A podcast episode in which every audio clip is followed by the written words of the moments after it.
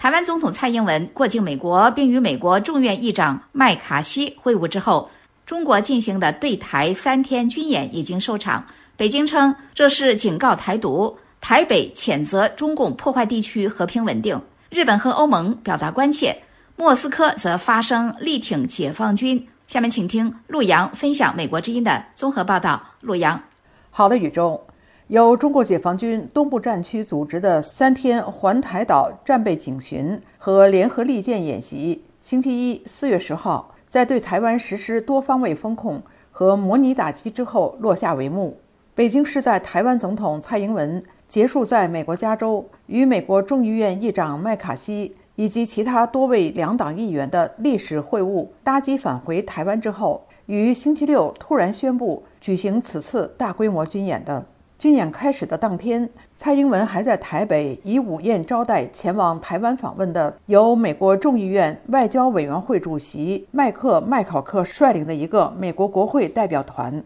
四月九号，解放军东部战区发布战机自航母山东舰起飞以及轰炸机执行导弹对地打击的视频片段，威吓意味十足。台湾则称，海风飞弹部队进入阵地，并以雄风反舰飞弹待命追瞄，透过联合情监侦，随时掌控海上敌情动态，全天候保持高度警觉。蔡英文政府谴责北京利用军演恐吓台湾人民。根据中国官媒的报道，包括挂载导弹的轰六在内的战机、大批高速机动的海军舰艇以及火箭军部队。以多军兵种的力量对台湾实施所谓全方位围岛设压。日本防卫省密切关注了此次解放军军演。防卫省星期一指出，中国海军山东号率领的航母编队还包含导弹驱逐舰焦作舰、导弹护卫舰许昌舰和柳州舰，以及一艘905型补给舰。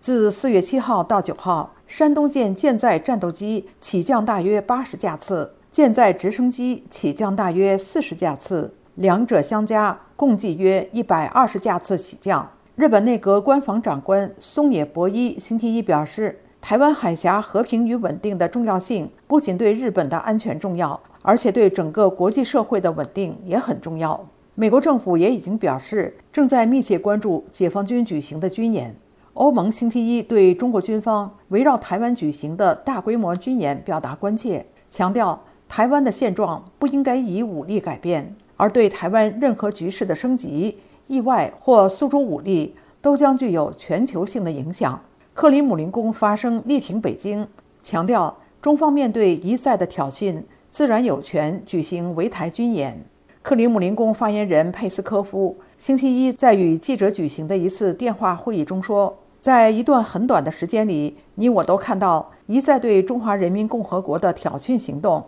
佩斯科夫又说：“当然，中国拥有对这些挑衅行动行使主权的权利，包括严格根据国际法举行军事演习。”宇宙，好，谢谢陆洋分享。台湾总统蔡英文过境美国之后，中共绕台军演收场。